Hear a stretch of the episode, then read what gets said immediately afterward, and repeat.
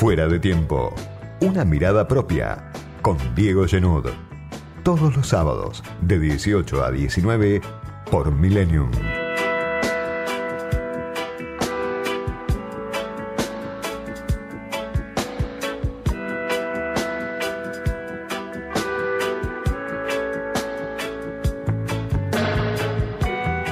Se invirtieron los roles a casi un mes de las elecciones generales. Las dos coaliciones electorales empiezan a asimilar el resultado del 14 de noviembre y van buscando un nuevo equilibrio de fuerzas, un equilibrio que es siempre inestable, un equilibrio que es interno dentro de Juntos, dentro del Frente de Todos, pero que no puede entenderse sin mirar el cuadro general. Las dos coaliciones están siempre interrelacionadas, lo que hace una repercute en la otra. Lo decía hace poco Jorge Raventos, analista político, exfuncionario durante el gobierno de Menem, periodista, alguien que entrevistamos en, en Fuera de Tiempo este año, y Raventos decía, aunque no lo parezca, incluso cuando se comporta deficientemente, la política funciona como un sistema y hoy es un sistema sin conducción. Más allá de la polarización, de la grieta, de que muchas veces juntos y el frente de todos hablan como si no tuvieran nada que ver unos con otros, cuando uno toma distancia, se aleja un poco, ve a una política sin liderazgo, sin conducción clara. En una pelea muchas veces para el que lo ve de afuera por, por, por cargos, por puestos de poder, donde no aparece muy claro cuál es la discusión y sobre todo no aparece muy claro quién conduce.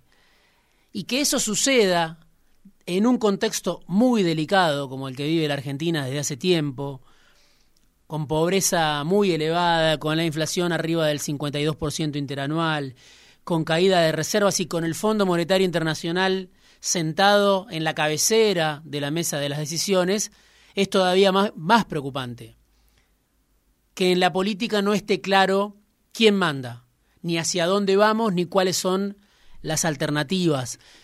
¿Por qué digo que se invirtieron los roles? Porque se esperaba que las elecciones profundizaran la crisis interna en el gobierno nacional, en el frente de todos. Y eso no sucedió. En todo caso, el frente de todos sigue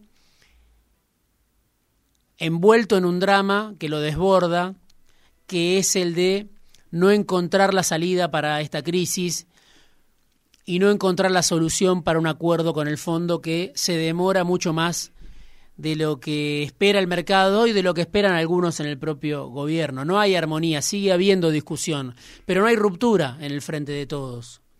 Se puede ver en la plaza de mayo, en la convocatoria de Alberto Fernández, de Cristina Fernández, con Lula como invitado principal, en lo que es casi una remake del viejo kirchnerismo, del kirchnerismo de la autocelebración, del kirchnerismo de la fiesta, pero que muestra sobre todo que Cristina no se alejó de Alberto, que Cristina defraudó los distintos pronósticos del establishment, ni tomó el gobierno, ni se radicalizó para tomar el gobierno, para ocupar todos los casilleros del gabinete, ni se alejó tratando de preservar su capital político o su núcleo duro. Sigue tratando de caminar por el centro este campo minado que tiene por delante el gobierno.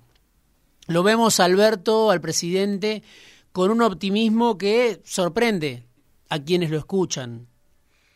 Sobre todo lo que transmite Alberto, su círculo íntimo, de que el acuerdo con el fondo va a ser un trámite, de que se va a resolver rápido, de que no va a implicar sacrificios, casi un cuento de hadas, el acuerdo con el fondo cuando uno escucha al presidente o a su círculo más estrecho. Pero Cristina y Alberto aparecen juntos, después de mucho tiempo, vuelven a escena unidos, más allá de las diferencias, más allá de los discursos, más allá de los pases de factura, de las plazas, que uno puede interpretar de una u otra manera, de esa puja de poder que hay dentro del frente de todos, este frente que, como siempre digo, tiene la contradicción adentro.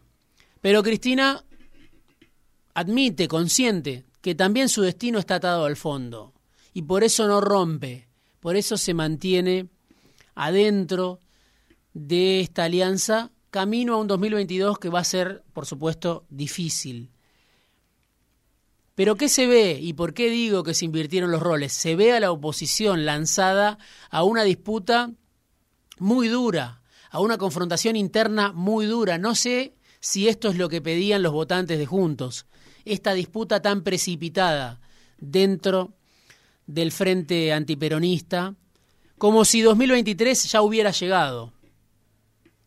Estamos viendo que se profundizan las diferencias, la ruptura del bloque radical en diputados, que más allá de ese bloque de 12 diputados que se referencian en Martín Lustó, que tienen a Martín Tetaz como uno de sus referentes más mediáticos, que tienen a Emiliano Jacobiti, dirigente de la Franja Morada, muy conocido en la política, pero desconocido quizá para el gran público, a Rodrigo de Loredo, un cordobés que acaba de, de proyectarse como vencedor en Córdoba, con pretensiones de llevar al radicalismo al triunfo en la provincia.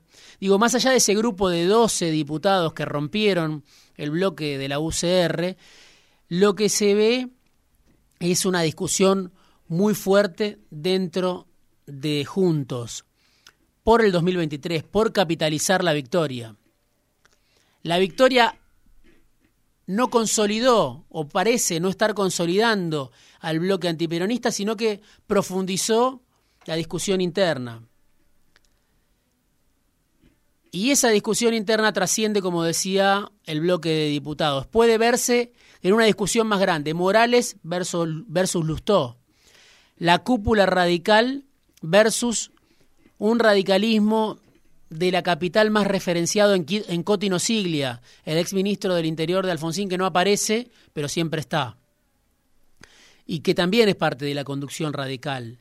Un Cotino Siglia al que se lo conoce poco, se conoce poco su voz, pero que quiere un radicalismo que se prenda a la disputa de poder en serio. No quiere un radicalismo testimonial, ni un radicalismo para los medios de comunicación, ni para el prime time opositor de los medios que consume el, el anti-kirchnerismo más visceral. Quiere un radicalismo de poder. Por eso teje tanto detrás de escena. Cotino Siglia, el jefe, podríamos decir, de Martín Lustó, el jefe de, de Emiliano Jacobiti, de Rodrigo de Loredo. Frente a eso, lo vemos a Gerardo Morales. Y conocimos esta semana una discusión donde se dice que hasta voló un vaso en esa pelea entre Morales y Lustó. ¿En qué coincide el radicalismo, las distintas corrientes que ahora acaban de dividirse? Todos los radicales se hartaron de ser furgón de cola de Macri. Nadie quiere ya ser furgón de cola del PRO, tampoco de Rodríguez Larreta. Una parte del radicalismo muy enemistado con Rodríguez Larreta. Llamémoslo Gerardo Morales, llamémoslo Facundo Manes, llamémoslo el gobernador de Corrientes, Gustavo Valdés, son sectores que no quieren que los conduzca no solo Macri, tampoco Rodríguez Larreta. Y Rodríguez Larreta, socio de Lustó en la ciudad, aquel Lustó que le generó el susto de su vida a Rodríguez Larreta en 2015, hoy de repente se encuentra que sus candidatos ganaron en la provincia y en la ciudad, pero no salió tan fortalecido como esperaba. Al día siguiente de las elecciones, Larreta estaba más debilitado. Al día siguiente de las elecciones, lo estaba cuestionando Morales, lo estaba cuestionando Manes, lo estaba cuestionando Macri, lo estaba cuestionando Patricia Bullrich, casi como si la reta hubiera perdido, como si Santilli hubiera perdido, como si Vidal hubiera perdido. Lo están acusando a la reta sus socios, muchos de los que lo conocen bien, de querer comprar a todo el mundo, con el presupuesto de la ciudad, con el maxi kiosco de la ciudad, como dice Jorge Asís, querer comprar al radicalismo, querer comprar a sus rivales, querer disciplinar, querer bajar candidaturas, como logró bajar la Patricia Bullrich o a Jorge Macri, que ahora de repente aparece cruzando la General Paz como funcionario porteño. Impensado que Jorge Macri, que hasta hace poco quería ser gobernador bonaerense, ahora sea un ministro político de la reta en la ciudad. Pero como dato importante, una serie de actores muy poderosos que surgen desde el propio Juntos y que lo que quieren es bajar a Rodríguez Larreta. En una disputa muy virulenta. Las peores cosas, dijo Gerardo Morales esta semana, de la reta, lo señaló a la reta como el jefe de esa ruptura. Cuando uno pregunta en el radicalismo, por supuesto, la versión es otra. Cuando uno habla con Lustó, cuando uno habla con Nosiglia, cuando habla con los sectores más cercanos a ellos, plantean que hay una discusión por la renovación. ¿Quién encarna la, renovación en el radicalismo? Para los que están afuera es una disputa por cargos, para gran parte de los que están afuera. No se termina de entender. Nosiglia dice, Lustó dicen que a los sectores medios los tiene que representar otro tipo de dirigencia. No lo pueden seguir representando Morales, Negri, Naidenov, que son dirigentes que hace mucho están en los primeros planos. Claro, uno podría decir Nosiglia también está hace 50 años en los primeros planos.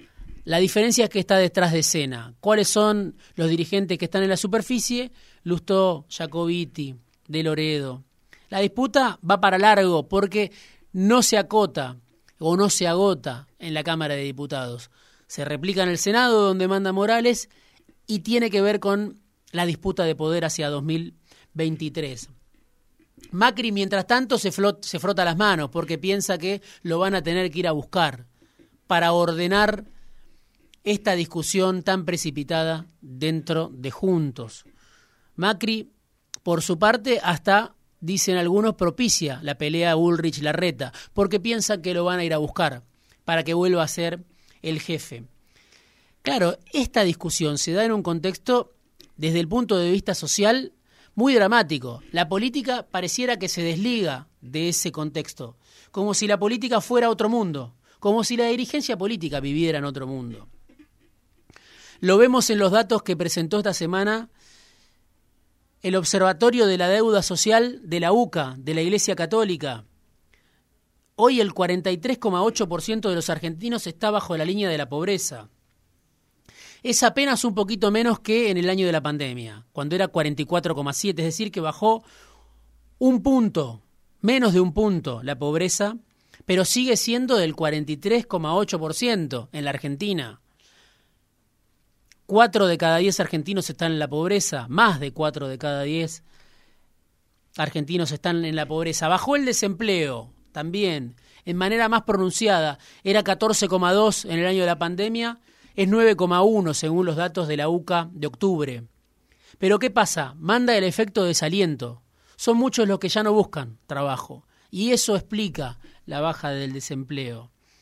Dato de la UCA, también interesante, que se pierde a veces en la discusión entre dirigencia política, en esa discusión endogámica. Sin los planes sociales, sin esa formidable red de contención que dispuso el Estado argentino después de 2001 y que no paró de crecer, la pobreza no sería 43,8, dice la UCA, sería 48,9 si no hubiera la transferencia de ingresos que hay, que no alcanza para nada la transferencia de ingresos, no alcanza para que esos sectores salgan de la pobreza. Simplemente es un estado de subsistencia en el que se mantienen, pero que evita el desborde, que evita el estallido. Bueno, la UCA dice, sin la transferencia que representa la asignación universal, el salario social complementario, el potenciar trabajo, los distintos mecanismos que tiene el Estado para llegar a los sectores que están en el borde, la pobreza estaría cerca del 50% en la Argentina. Más lacerante todavía, más preocupante, más doloroso todavía, el 64,9% de los niños y adolescentes viven en, en, hogares con ingresos por debajo de la línea de la pobreza. Casi 65% de los niños son pobres en la Argentina. 3,8 millones de pobres menores de 14 años. Nos acostumbramos a esas cifras, como si fuera normal, como si no representara una amenaza a la convivencia, como si eso no pudiera volver a explotar, volver a estallar.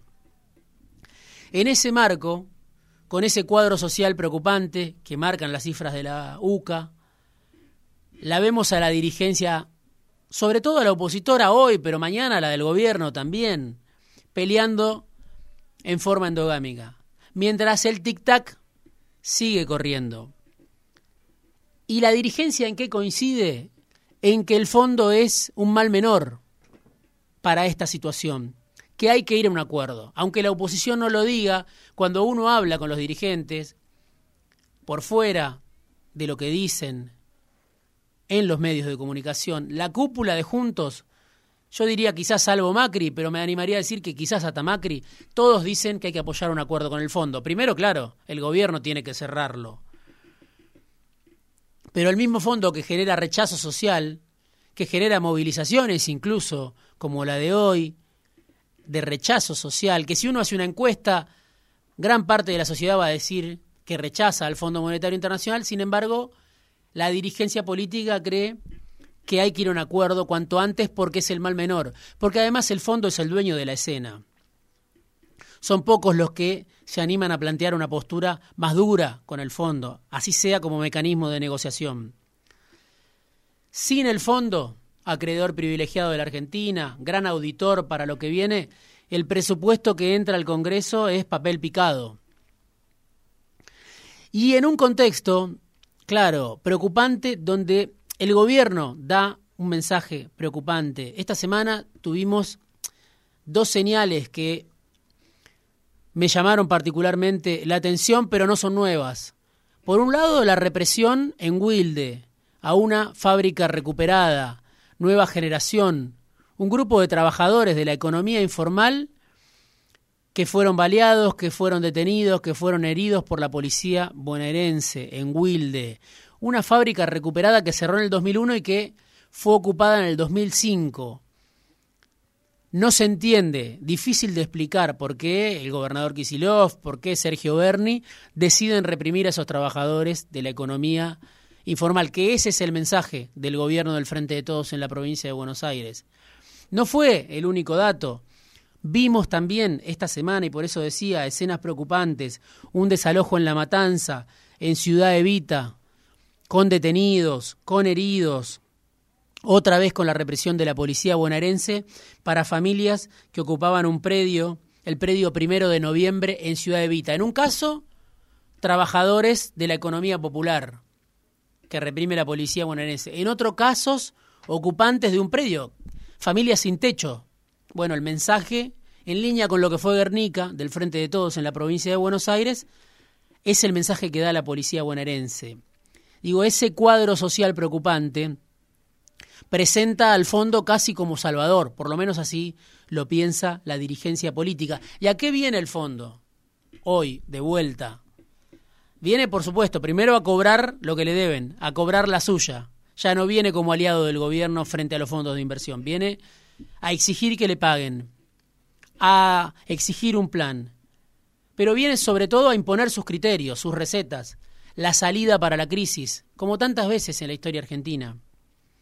Y viene, creo yo, a algo todavía más importante que a imponer sus recetas, a disciplinar a ese sistema político que está sin conducción, a ponerlo en caja. No tiene jefe la política y viene a ser el fondo el que pretende ejercer un rol de liderazgo. Por eso digo, vienen a disciplinar a ese sistema político que se pelea de forma endogámica. Un sistema político que muchas veces parece encerrado en el ese quien pueda, muy lejos de la realidad social. Viene a disciplinarlo, a ponerlo en caja, a obligarlo a un ajuste que trascienda a los gobiernos, que dure por lo menos una década porque ese va a ser el acuerdo con el fondo, si es que finalmente llega. Y viene, sobre todo, a reponer la batería de ideas y axiomas que volaron por los aires hace casi 20 años, un diciembre como este, en la Argentina, que ahora le toca gobernar al frente de todos.